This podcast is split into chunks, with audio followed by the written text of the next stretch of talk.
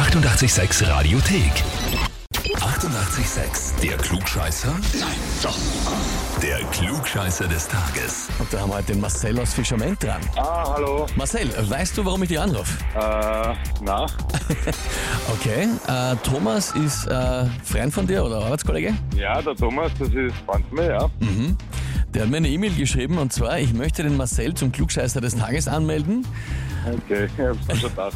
weil er immer recht haben muss, auch wenn er nicht recht hat. Ja, kann sein, ja. Also ist was dran an der Geschichte. Ja, schon, ja, ich hab schon ganz gerne recht.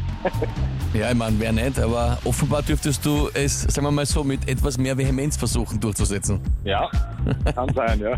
Ja gut, kann schon mal vorkommen.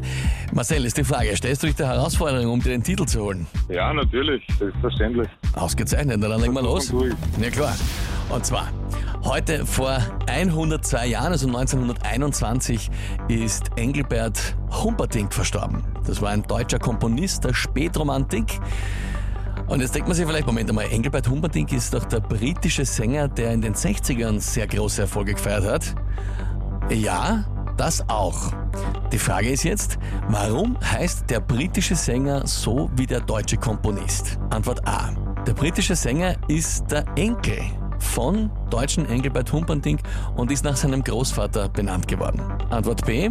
Es war eine Verwechslung einer Veranstaltungslocation, wo am Folgetag eine Aufführung eines Werks vom deutschen Komponisten Humperdinck geplant war und am Vortag der britische Musiker aber auf den Plakaten als Humperdinck angekündigt worden ist.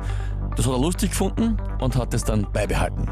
Oder Antwort C, er hat unter seinem eigentlichen Namen kaum musikalische Erfolge gefeiert und daraufhin hat ihm sein Manager vorgeschlagen, einen besonderen Namen anzunehmen, den man sich merkt. Uh, das ist schwierig. Davon habe ich leider noch nichts gehört. Aber für mich hört sich das am schönsten an, die Möglichkeit C, würde ich mal sagen. So aus dem Bauch heraus. Also keine Ahnung, kennst weder den Komponisten noch den britischen Sänger, aber Antwort C. Ja, Klingt genau, schön. kenn- Ja, genau. Ja, ist auch, also auf, auf, aufgrund der Schönheit, wenn es so wäre, eine Antwort, äh, wird nicht oft gewählt, Marcel, aber gut. Du sagst Antwort C und das ist auch tatsächlich richtig. Wahnsinn. Super. Nein, Schöne Geschichte auf jeden Fall. Ja, es ist eine sehr schöne Geschichte. Geboren worden ist der britische Sänger als Arnold George Dorsey in Indien und äh, damit aber eben keine großen Erfolge feiern können und ist dann eben gewechselt zu Engelbert Humperdinck, wie es die Briten sagen. Das heißt für dich auf jeden Fall, du bekommst den Titel Klugscheißer des Tages, bekommst eine Urkunde und natürlich das berühmte 886 Klugscheißerhefern. Jawohl, sehr schön, freue mich. Ich wünsche dir viel Spaß damit und natürlich liebe Grüße an den Thomas. Dankeschön, danke, super. Alles Liebe. Danke fürs Mitspielen. Vierte Baba. Danke, ciao. Und wie schaut's bei euch aus? Wenn habt ihr, wo ihr sagt, ihr müsst mal unbedingt antreten zum Klugscheißer des Tages, anmelden Radio 886 AT. Die 88,6 Radiothek. Jederzeit abrufbar auf radio886.at. 88,6. Eighty-eight, sex.